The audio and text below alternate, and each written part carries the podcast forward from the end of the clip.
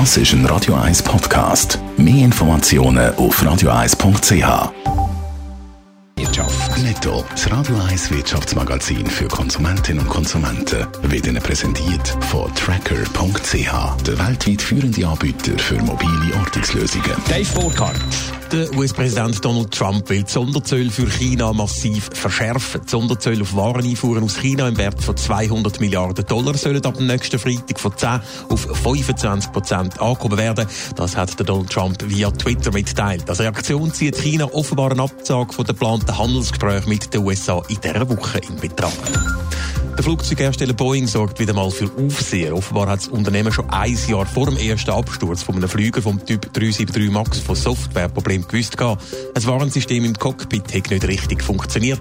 Eine interne Untersuchung sei dann aber zum Schluss gekommen, dass es keine Beeinträchtigung von der Flugsicherheit gäbe. Nach zwei Abstürzen mit über 340 Toten gilt aktuell für alle Maschinen vom Typ 737 MAX ein Flugverbot. Der Farbmetrik-Konzern Datacolor hat im ersten Halbjahr 2018-2019 gut geschäftet. In den ersten sechs Monaten vom Geschäftsjahr ist der Umsatz um 3% auf knapp 40 Millionen Dollar gestiegen.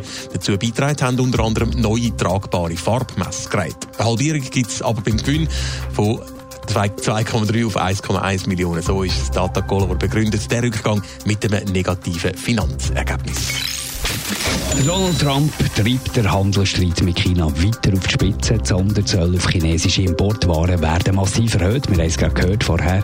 Und das gerade zu einem sehr spannenden Zeitpunkt, Dave Burkhardt. Ja, übermorgen hätte es zu Washington ein Handelsgespräch geben zwischen den USA und China. Eine hundertköpfige Delegation soll aus China anreisen für das Treffen. Jetzt droht das aber zu scheitern. China soll offenbar an einer Absage von dem Treffen umstudieren. Schließlich soll man nicht, Zitat, mit der Pistole am Kopf verhandeln. Die Ankündigung von Donald Trump kommt aber nicht nur wegen dem Zeitpunkt ein bisschen überraschend, sondern auch darum, weil er in der letzten Zeit die Entwicklung der Handelsgespräche mit China mehrmals gelobt hat und auch immer wieder seine gute Beziehung zum chinesischen Präsidenten Xi Jinping betont hat. Warum kommt die Androhung von einer Zollerhöhung trotzdem? Ja, ihm geht es trotzdem zu wenig Schnellführerschip beim Handelsabkommen mit China. Außerdem wollen Chinesen nachverhandeln und das will er nicht zulassen, hat er auf Twitter geschrieben.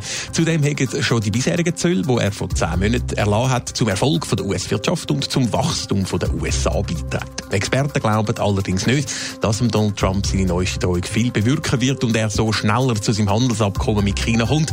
Vielmehr befürchten sie Vergeltungsmaßnahmen der Chinesen. Schon reagiert haben auch die Börsen auf die Ankündigung. Der Aktienmärz China hat gerade um 6% nachgegeben und auch in der Schweiz oder in Deutschland wird vermutet, dass die Börse heute negativ starten. Netto, das Radio 1 Wirtschaftsmagazin für Konsumentinnen und Konsumenten, ist Ihnen präsentiert worden von Tracker.ch. Weltweit funktionierende Ortungslösungen.